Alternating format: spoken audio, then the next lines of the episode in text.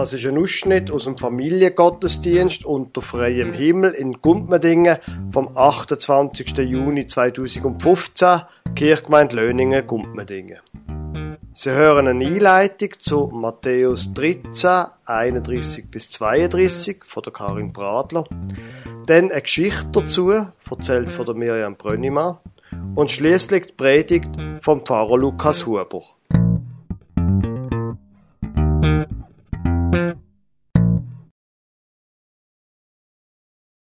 Jesus hat den Menschen viel von Gott erzählt. Oft hat er das in Form von Gleichnis gemacht.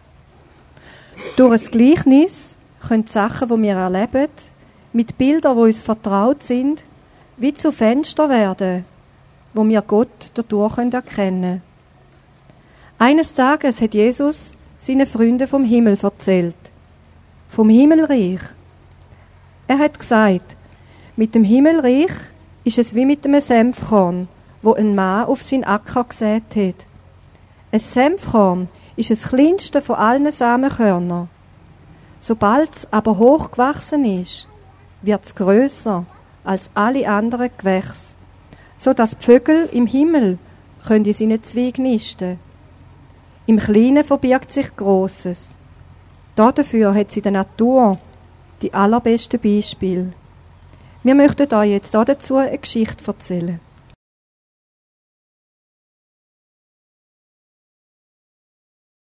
Ein Mann hatte mal einen Garten. An einem Tag sagte er zu seinem Sohn, heute wollen wir einen Senfbaum pflanzen. Au, super, darf ich helfen? Sicher, sagte der Vater. Bring mir vom Gestell das kleine weiße Büteli mit den Samen. Ganz erstaunt holt der Bub das Büteli und leit's auf den Tisch. Was willst du mit dem machen? fragt er das siehst du gleich. Der Vater macht das Büteli vorsichtig auf und schaut rein. Der Bub sagt, ich will auch schauen. Da buckt sich der Vater und hebt ihm das Büteli unter die Augen. Alles nur winzig kleine Kügeli. Die willst du doch nicht etwas setzen oder sagen. Der Vater lacht und sagt, doch, das wollte ich. Und ich bringe sogar nur eins. Und ich brauche sogar nur eins von diesen Kügeli. Der Bub schaut zu, wie sein Vater mit spitzigen Fingern ins Büteli langt. Er muss ein paar Mal versuchen, bis er es schafft, ein einziges Körnchen rauszunehmen. Langsam lässt das in seine Hand rollen. Wie viel von diesen Körnchen hast du im Säckli? Wird der Bub wissen. Ja, die sind so klein und leicht, dass mindestens 100 braucht, bis sie zusammen ein Gramm schwer sind, sagt der Vater. Aber komm, jetzt gehen wir miteinander in den Garten zum Setzen. Der Vater schützt das kleine Korn mit beiden Händen. Im Garten darf der Bub ein kleines Loch machen. Dann rollt da winzig Körnli in die Erde und der Vater deckt es zu. Glaubst du wirklich, dass aus dem kleinen Körnli etwas wird? Der Bub kann es fast nicht glauben. Du wirst es schon sehen, sagt der Vater. Aber leg noch einen Stein dazu, dass wir nicht vergessen, wo wir den winzigen Samen gesetzt haben. Der Bub legt den Stein an, aber er kann es fast nicht glauben, dass aus dem kleinen Kügeli ein Baum soll wachsen. Von wo soll es die Kraft nehmen zum Wachsen?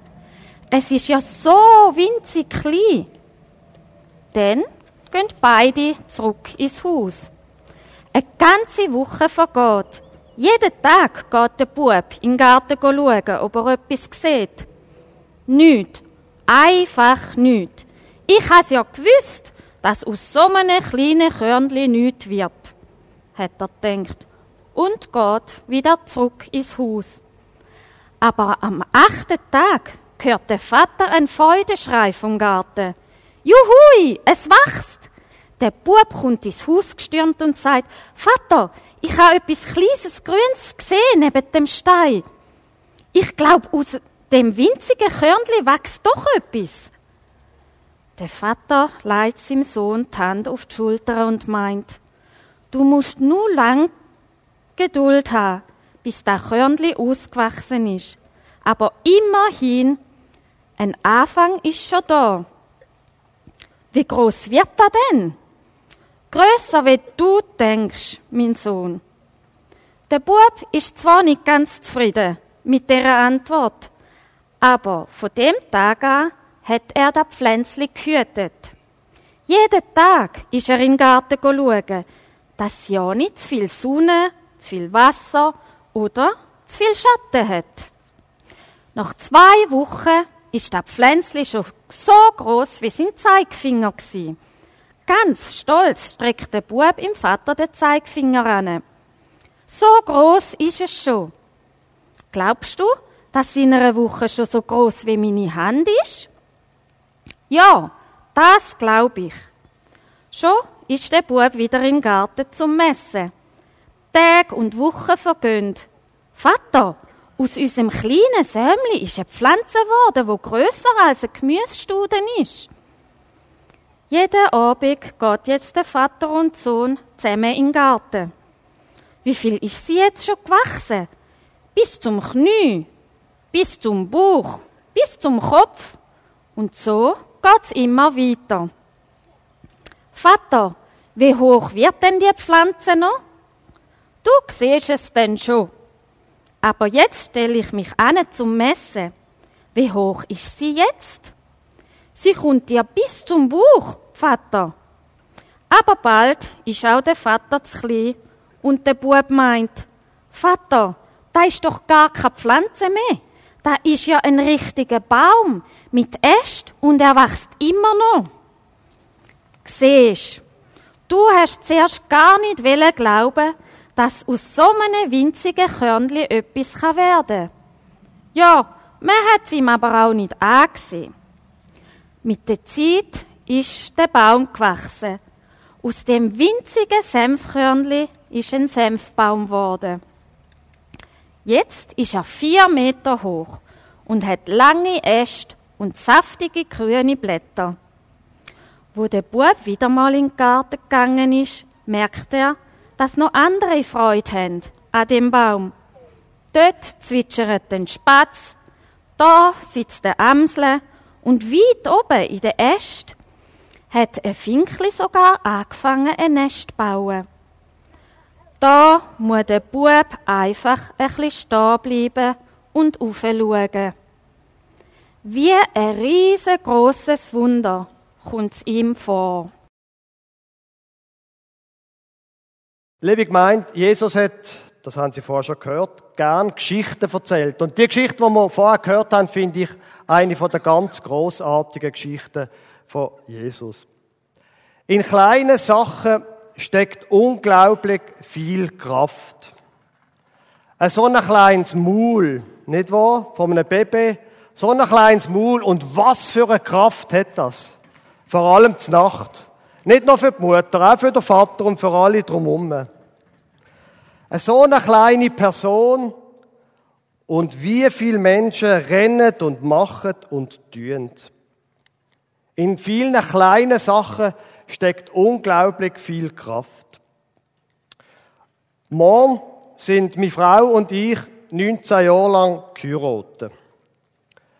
Ja, eine große Zahl. Noch nicht 20, aber 19. Aber auch da, wenn wir an die Hochzeit denken, ein großes Fest. Aber das, was unsere Liebe ausmacht, dass sie bis heute gehoben hat, das sind die kleinen Sachen, nicht die großen. Wenn ich mit ihr umgang, wie sie mir begegnet, wenn ich schlecht gelaunt bin, das, was entscheidend ist, sind die kleinen Sachen. Die kleinen Sachen, manchmal sieht man sie gar nicht recht und denkt dann, sie seien gar nicht so wichtig. Aber die kleinen Sachen sind eben wichtig.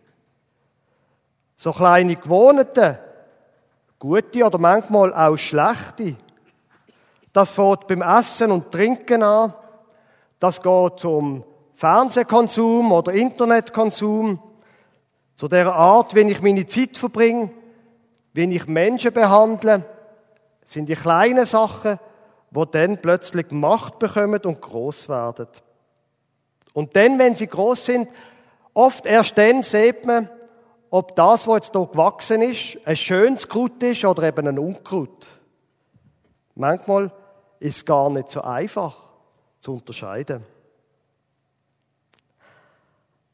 Ein anderes Gleichnis legte er ihnen vor und sprach, das Himmelreich gleicht einem Senfkorn, das ein Mensch nahm und auf seinen Acker säte. Das ist das kleinste unter allen Samenkörnern. Wenn es aber gewachsen ist, so ist es größer als alle Kräuter und wird ein Baum, so dass die Vögel unter dem Himmel kommen und wohnen in seinen Zweigen. Jesus erzählt in der Geschichte von dem Himmelreich von etwas Riesigem. Eben, von dem Himmelreich. Von dem Moment, wo Gott endlich einmal wird Gerechtigkeit schaffen und Frieden, wo endlich Krieg und Streit ein Ende hat, wo Gott auch eine neue Welt wird schaffen. Das, dass das Himmelreich einmal ganz da ist, ist uns verheißen in der Bibel. Einmal in der Zukunft, wenn, wissen wir nicht. Aber irgendwann heißt wird Gott Morden und dem Leiden ein Ende setzen. Und dann wird Friede sein und ja, Harmonie. So ein Friedensreich, ein Himmelreich haben schon die Propheten verheißen. Im Fünftklassunterricht haben wir gerade in den letzten zwei Wochen als äh, Wiederholung von etwas, was wir früher noch hatten, den Jeremia-Film, der Bibelfilm geschaut. Der Jeremia ist auch so eine Figur gesehen, die von dem Reich von Gott erzählt hat. Und Jeremia hat immer und immer wieder müssen mit den Leuten schimpfen. Hat gesagt, ändert euer Leben, sonst kommt es nicht gut. Babylonier sind vor der Tor von Jerusalem gestanden und er hat gesagt, lasst sie, macht Frieden mit ihnen und ändert euch, sonst kommt es nicht gut. Schaut doch, es kommt nicht gut, wenn ihr euch nicht sofort ändert. Und immer und immer wieder sagt er, aber am Schluss kommt einmal ein Friedensreich. Und er hat leider mit dem ersten Recht gehabt. Das Volk hat sich nicht geändert. Die Stadt ist eingenommen worden und Babylonier haben alles plündert und die Stadt abgefackelt. Zur Zeit von Jesus, wo die Geschichte vom Samenkorn erzählt, zur Zeit von Jesus ist das Volk Israel von den Römern besetzt gesehen die sind nicht viel besser gesehen. Sie haben sich durch ein paar ausgelögelte Foltermethoden zum Beispiel auszeichnet. Kreuzigung ist eine davon gewesen. Und Jesus redet in dieser schwierigen und umkämpften Zeit immer und immer wieder vom Himmelreich, vom Friedensreich. Gott wird einmal ein Friedensreich kommen Aber im Unterschied zum Jeremia, wo das immer in der Zukunft erzählt hat, macht Jesus etwas anderes. Er redet auch davon, dass das Himmelreich einmal in seiner vollen Fülle später kommt. Aber er redet immer davon, dass es jetzt schon angefangen hat. Das Riesenreich von Gott, das hat heute schon angefangen. Und das ist sehr merkwürdig für die Leute. Wie kann da von Frieden reden und von einem Himmelsreich? Wenn wir Alltag sehen, wie Menschen unterdrückt werden, wenn wir immer wieder sehen, wie Menschen gekreuzigt werden und dann immer an den Ort, wo man es auch gut sieht, zur Abschreckung. Die Römer haben die Abschreckung perfektioniert. Wieso redest du von dem Friedensreich? Und ich befürchte manchmal, auch für uns heute tönt Himmelreich Friedensreich manchmal ein bisschen wie ein Hohn, wenn wir Zeitung lesen. Da werden Menschen gefoltert, vertrieben zu Millionen.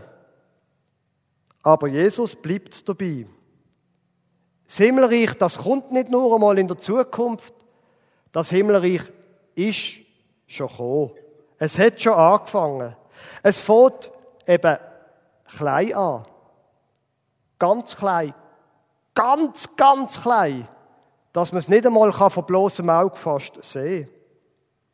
Und es fängt in euch drinnen an. Das ist, wenn wir es uns einmal so vom Alltag her anschauen, eigentlich gar nicht so schwer zu verstehen.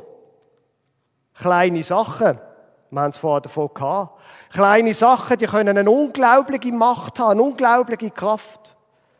Dass das Himmelreich klein anfängt, ist irgendwie, dunkt mir, noch verständlich. Kleine Angewohnheiten haben große Auswirkungen. Das Reich von Gott, das wächst in den Menschen. Das Reich von Gott, das wächst mit kleinen Sachen. Zum Beispiel mit einem kleinen Gebet. Wie oft habe ich es bei mir selber so erlebt? Ich habe für etwas betet, für irgendetwas, was mir Sorgen gemacht hat. Und am Schluss vom Gebet ist die Sorge kleiner gewesen. Sie ist, hat abgenommen. Es ist irgendwie etwas anderes gewesen. Plötzlich ist wieder Hoffnung da gewesen. Oder wir haben es erlebt, dass man für andere Menschen betet. Und zwei Wochen später hören wir, dass es besser geworden ist. Dass sich eine Situation bessert hat. Das gilt nicht nur für Pfarrer. Das gilt für alle Menschen. Kleine Gebete haben manchmal kleine Auswirkungen und manchmal grosse. Weil, wenn wir beten, dann stellen wir uns wie eine Art in das Reich von Gott hinein. Dort, wo das Reich von Gott wächst, es ist noch klein, aber es hat eine unglaubliche Kraft. Das Reich wächst in einem selber. Ein anderes Beispiel für das Reich von Gott, wo wächst. Ein Erlebnis aus einem christlichen Lager, das ich mal erlebt habe. Nach dem Lager geht ein Mädchen auf ein anderes Mädchen zu, auf eine Klassenkameradin, nach dem, das Lager fertig ist, in der Schule, und sagt, los mal, ich habe gemerkt, dass ich die blockt habe. Und das ist nicht gut gewesen. Ich möchte das nicht mehr tun. Dabei ist in diesem Lager gar nie von dem gewesen. Aber das Reich von Gott hat gewirkt, hat gemacht, dass das Mädchen eingesehen hat, da muss ich mein Leben ändern. Das Himmelreich hat unglaubliche Kraft, zum Menschen und Situationen zu verändern. Und darum lohnt es sich, sich quasi wie in das Reich von Gott hineinzustellen. Wir sind jetzt hier heute an diesem wunderbaren Sonntagmorgen draußen in der Natur, sehen den Wald, sehen die Wiese, sehen das Klecki. Es gibt in der Depressionsforschung eine ganz interessante Erkenntnis. Wer eine richtig heftige Depression hat, da ist ein typisch, äh, eine typische Handlung ist, dass man sich in sein Bett zurückzieht, Vorhang zumacht und es wird alles grau oder schwarz. Und man hat gemerkt, es hilft, das ist nicht das Einzige, was hilft. Und bei einer schweren Depression sollte man sich nicht auf eine einfache Sache verlassen. Da braucht es ärztliche Behandlung. Aber es ist bei vielen Leuten, hat man gemerkt, es hilft, wenn man die Leute dazu bringt, rauszugehen. Und zwar in die Natur. Grün, Bäume, Blumensee. Das hilft mit, dass man eine Depression kann überwinden kann. Was wir sehen, was wir anschauen, wo wir durchlaufen, wo wir stehen, das verändert unser Leben. Das Reich von Gott ist auch so ein Raum, wo wir reinstehen können und drinnen laufen.